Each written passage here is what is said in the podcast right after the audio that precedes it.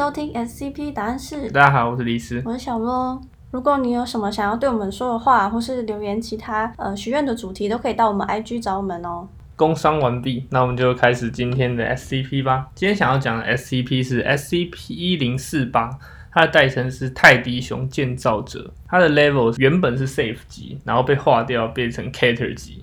这应该是你第一次看到被划掉的吧？SCP 一零四八，它是一个小的泰迪熊，大概就跟豆豆先生那个泰迪熊差不多大，三十三公分高。它的组成材料跟其他就是正常的泰迪熊玩偶没有什么差别，但是它可以自主行动，就是它可以走路什么的，但它不能讲话，它可以用手势跟人类交流，但它能用的手势也比较有限啦，因为它没有手指。你说像熊妈吉那样吗？啊，对对对，像熊妈吉。只是它不能讲话。我我以前熊妈吉出来的时候看超多次，我觉得超好看的，像他那个吸那个大麻。好了好了，不要再讲这个。好。那这个 SCP 一零四八经常会展现他对他人的一个友爱友善的行为，他会把他的短小的手臂对你进行拥抱来展现，他也会跳舞或者原地跳跃，向清洁人员展现他画的画作，他会画画，那画的就像小朋友画的一样。所有跟 SCP 一零四八交流过的人员都表示说，哎，这个 SCP 一零四八是非常友善的。他们都觉得有很正向的反馈啦，即使是有反社会倾向的低级人员，都觉得他非常友善，然后都有跟他好好的讲话。他不会对于就是询问他来源或者是询问他为什么会这样的问题做出反应，不太确定是他不知道还是他不想回答而已。在进入收容七个月之后。他们就观察到这个 SCP 一零四八有一些反常的行为，它似乎有能力透过各种材料来制造跟它自己很像的一个复制品，但制造过程是没有被观察到过的。那我们等下来看它是用什么东西来制造。主要在管理这个 SCP 一零四八是一个叫 Cover 博士的人。那这个 Cover 博士他认为这个 SCP 一零四八它是透过它看起来很可爱这个特性来营造一种虚假的安全氛围。借此收集材料来制造它的复制品，这些复制品已知是有三个，分别是一零四八之 A、之 B 跟之 C。这些创造出来的复制品啊，跟 SCP 一零四八有一个很明显的反差表现，他们都会对人类展现出极端的暴力。复制品是跟它一样，就是一个熊的玩偶这样吗？对，看起来像熊的一个个体，可能没有很大，但它可以有一些特异功能，或者是很暴力这样子。SCP 一零四八之 A，它的外观就像一个泰迪熊一样，但它是用一个人类的耳朵制成的，就是一个全部都是人类耳朵的泰迪熊。应该你有看过那种全部都是玫瑰花泰迪熊吗？你就想象全部都变耳朵，人类的耳朵这样。怎么想都超不可爱的，好不好？当时就是 SCP 一零四八跟他这个很多耳朵的一零四八之 A 在基地里面散步，被目击到之后，基金会就派出安全部队试图收容这个一零四八之 A。这个一零四八之 A 它就发出了很高分贝的尖锐的叫声，造成就是说在十米范围内所有人的眼睛和耳朵都受到很剧烈的影响，大量的像是耳朵的样子在附近的人身上一直狂长出来。在二十秒之内就覆盖整个身体，就等于说你全身都是耳朵，像那个泰迪熊一样。这些人员在三分钟之内就死了，死因是这些耳朵在他们的食道跟呼吸道也生长出来，然后造成他们没法呼吸就挂了。这个一零四八跟一零四八之 A 在 Cover 博士到达之前就逃走了，但他们在事件之后还是有很多次看到这个一零四八之 A，但是一直没有办法进行收容。在事件发生后不久，一名研究人员被发现，就是他少了一只耳朵。根据他的说法，他是在午休的时候耳朵被移除掉了，但他没有受伤，神奇的移除掉了。这样的话就只有一个耳朵嘛，可是没有发现其他的受害者，所以不确定他是可以复制那个人的耳朵，还是说他其实从别的地方拿了很多其他人类耳朵这样子。可是这样子的话，透过这个复制品，大家就知道那个熊不是一个单纯的熊的话，就马上控制住它不就好？所以它跑掉了。呃，它在这个耳朵这个熊出来之前，它都是看起来很安全，所以基金会允许它在基地里面散步。可是后来发现它很危险之后，想想要抓它，可是一直都抓不到。哦，对对对，它这次事故发生之后，它就逃走了。接下来讲 SCP 一零四八之 B，它在一个咖啡厅里面被数个工作人员发现，外观看起来就跟一零四八很像，但是它会一直在蠕动，一个熊躺在那边，然后一直蠕动，一直蠕动。目击者就说，看起来很像是这只熊的内部有某个东西在移动。突然就从这只泰迪熊身体里面伸出一只婴儿的手臂。一个女性研究人员被吓到，然后就发出了尖叫。这个一零四八之 B 也开始疯狂的尖叫，就像婴儿的哭喊。然后一零四八之 B 就试图攻击这个尖叫的女研究员。她的攻击对这个研究员的内脏造成巨大的伤害。具体他怎么攻击的，我们不知道，但还是对他内脏造成巨大的伤害。最后安全部队就来了，然后把 SCP 一零四八之 B 处理掉。但同时，这个女研究员也被处理掉了。他们可能已经交缠在一起之类的，对。然后在大约事件三小时之后，他们就发现一个原本就怀孕八个月的博士昏迷在他的办公室里面。他在睡眠的过程中被施行了人工流产，肚子里面的那个婴儿已经消失，并且完全找不到。所以他们猜测是说，SCP 一零四八用这个博士的胎儿为材料制造了 SCP 一零四八之 B。所以这个一零四八，他每次取材料的方式都是趁人家在睡觉的时候，从别人的身上取材料，这样子。对对对对。那他取材料，感觉上不会真的直接的伤害到被他取材的人。对，它是有一种很特殊的功能，可以把你的身体一部分分离开来，但是你不会流血、失血过多之类的。哦，就不会影响。那个个体本身的生存，对对对，算是它一个特异功能哦，也不错吗？至少那他可以把我的脂肪拿走吗？哦，用脂肪做一个泰迪熊，然后再送给你一个脂肪泰迪熊，从我身上分离，让我体脂下降，我很乐意。嗯，恐怕是没有办法。好。然后最后的这个 SCP 一零四八之 C，它的记载没有那么多了，他们就只是看到一次一零四八之 C。这个一零四八之 C 也是像泰迪熊，但它是用金属做的，它就不是用人体器官做的。当时 Cover 博士在写这个一零四八之 B 刚刚那个胎儿的那个报告的时候，一零四八跟一零四八之 C 出现在他的研究室里面。然后他就要去追他们两个，然后他们两个在逃跑的过程中，这个一零四八之 C 造成了基金会人员大量的死亡跟伤残。毕竟它金属做的，可能非常强壮之类的。后来一零四八之 C 就没有再被遇到过，然后也不太确定它是否还在这个基地里面，因为他们就很小嘛，所以它好像很好隐藏。然后也不确定一零四八有没有在做新的小熊熊。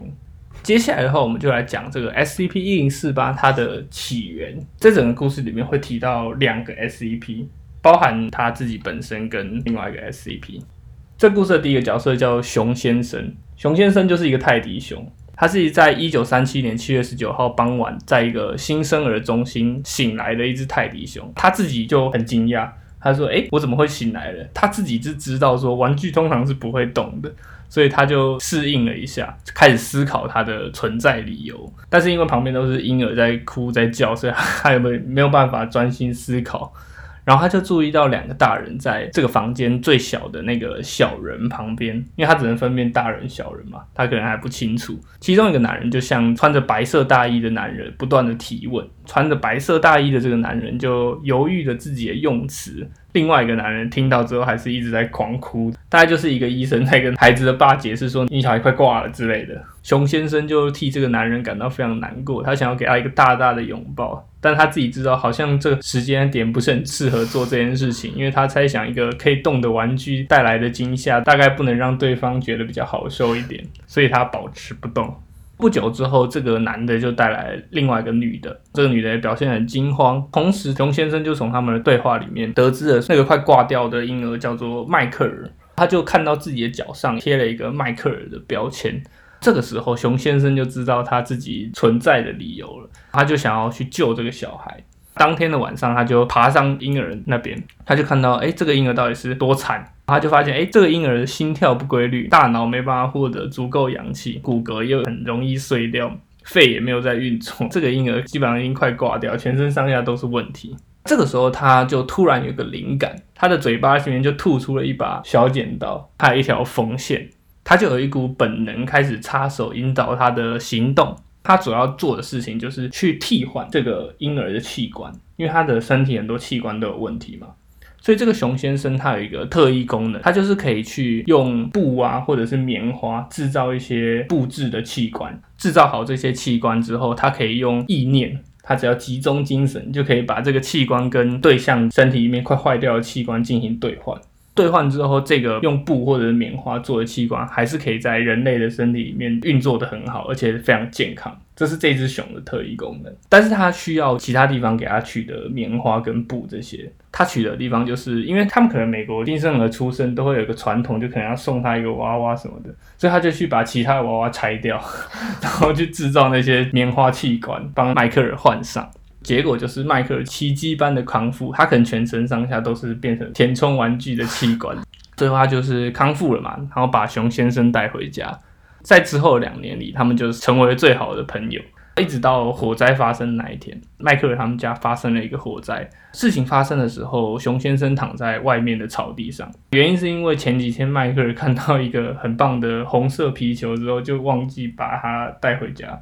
就小孩不小心把 玩具丢在外面的概念，他不是会动吗？自己回去啊？他就也没有特别想动吧，他就躺在那边，不是因为他乱跑的话被他爸妈看到，就趁半夜回他的自己妈回麦克的房间。他可能想说，哦，反正也没什么事，就在那边躺一下这样子。当时他也不知道怎么办，就只能看着火焰慢慢的吞噬整个房屋。他就开始思考说：“那怎么办呢？我们之后要住哪？就是他过去两年里面，他已经把这个地方当成他的家嘛。然后他就在想啊，那我们以后要怎么办？这个时候突然有一声惨叫声，把他的思绪拉回来。他就发现，哎，看不对，迈克尔还在房子里面。他就很紧张，站起来他就跑了，从草地上往房子里面跑过去。他就从一扇窗户里面钻进去，掉到厨房。就一直跑跑跑，跑到一个房间里，就看到迈克尔在里面，但是他已经快没有动静，快挂掉了，就快被烧死了。熊先生就很紧张啊，他想要救他。但是他就四下张望，找不到可以修复它的材料，因为他的能力是可以制作那些器官去兑换嘛。可是他没有办法阻止他被烧死，而且火灾的时候根本不可能有布制品在旁边，能做的东西都烧掉了。然后他又想把迈克尔拉出去，可是他就是一个很小的泰迪熊，所以他也没有办法做什么事情，拉不动他。然后最后他就竭尽全力想要想出一个可以让迈克尔恢复健康的办法，最后天花板就崩塌了。他们就一起被压在下面。大火熄灭之后，消防员是没有找到迈克尔的遗体的，只有找到一只被烧得黑黑烂烂的泰迪熊，然后就把这只泰迪熊交给了迈克尔的父母。父母就很难过了，但最后他们也是把这个泰迪熊跟着火的那些东西一起送走，可能是想要断舍离吧。所以他们没有把那只烧得烂烂泰迪熊，就算是迈克尔的遗物吧。他们没有把那个熊留在身边。当时他们就是有很伤心的抱着这个泰迪熊。他爸爸就表示说，好像感觉这个泰迪熊也在抱他一样，但他也就没有当做一回事。毕竟他们不知道熊先生会动。那在过了不知道多久之后，熊先生就醒了过来，就刚刚那个熊先生，他就动了动他的四肢，发现哎，跟本来的长度不太一样。他身上的绒毛也变成了印花拼布。你有看过那种拼布的泰迪熊吗？他的左边胸口有一个符合解剖学形态的心脏的别针。就是长得像有左心房、右心房、左心室、右心室那种心脏，一个别针别在他的胸前，他就看到了把他修好的那个人，把他修好的这个人他不认识嘛，就是一个陌生人。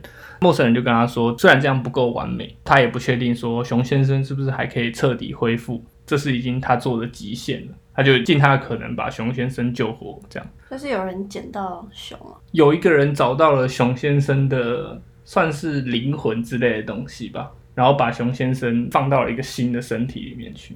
可是以前又还没有人知道熊先生的存你可以假设说，熊先生其实是某个现实扭曲者或者什么之类的人制造出来的。哦，对对对。后来的话，这个把他复活的陌生人就。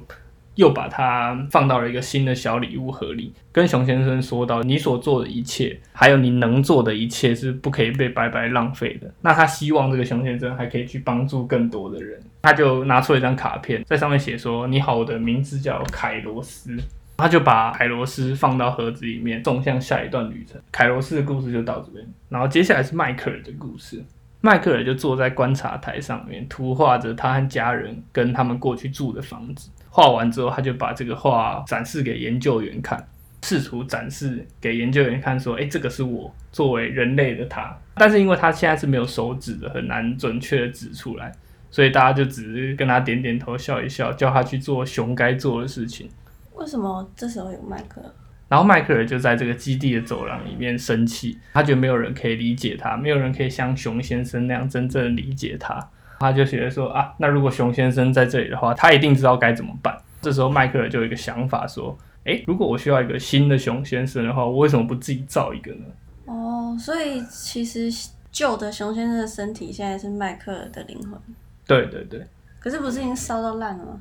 其实状况是这样，就是当时要烧烂的时候，熊先生他用自己的身体做了一个新的熊先生，然后让迈克尔可以存在里面，哦所以最后就是迈克尔的灵魂就跑到原本熊先生的身体里面，熊先生就算是挂了嘛，就消失了。但他可能有某些部分，可能是一点点棉絮什么的，有被那个帮他修复的人找到，把他做了一个新的叫凯罗斯。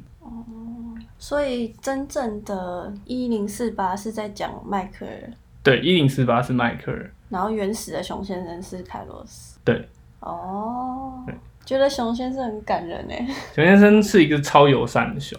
好，那迈克尔后面就是迈克尔就是这个大对失控，对 啊，但他就是一个小孩嘛，哦，就你也不能你说他心智就停在那里，不知道会不会成长啊。但他当时就是一个小孩，一个小孩被关在熊的身体里面，都不能跟别人沟通。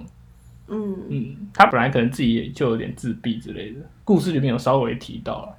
哦，对对对，嗯他本来就是可能就是有一点小小的自闭这样子。刚刚所提到就是另外一个 SCP，其实就是这个凯罗斯啊，它是 SCP 二二九五，叫做冯心的熊，它是 Safe 级的，它的异常就跟刚刚所提到一样，就是说如果有器官受损的人类出现在它两米范围之内的时候，它就会活过来，从嘴巴里面吐出剪刀跟缝针细线，找附近有没有材料去制作这个受损的器官的复制品。这个布置的复制品做完之后，它就会消失掉，然后跟那个人身体的器官做兑换，本来的器官就坏掉，那个器官就消失了。当它的范围里面有一个以上的人类器官有问题的时候，他会选比较年轻的那个，他可能就是比较喜欢小孩了，毕竟他是小孩的熊嘛。如果附近没有可用材料的时候，这个二二九五他会用他自身的布料跟填充物帮这个人做修复。这也就是说明了为什么那时候迈克尔会变成他的样子。使用掉了这些填充物，就是如果他用自己去修别人的话，这些棉花它会缓缓的再生，很慢啦。但是用掉的布料就不会，所以基金会要另外提供布料给他缝回去。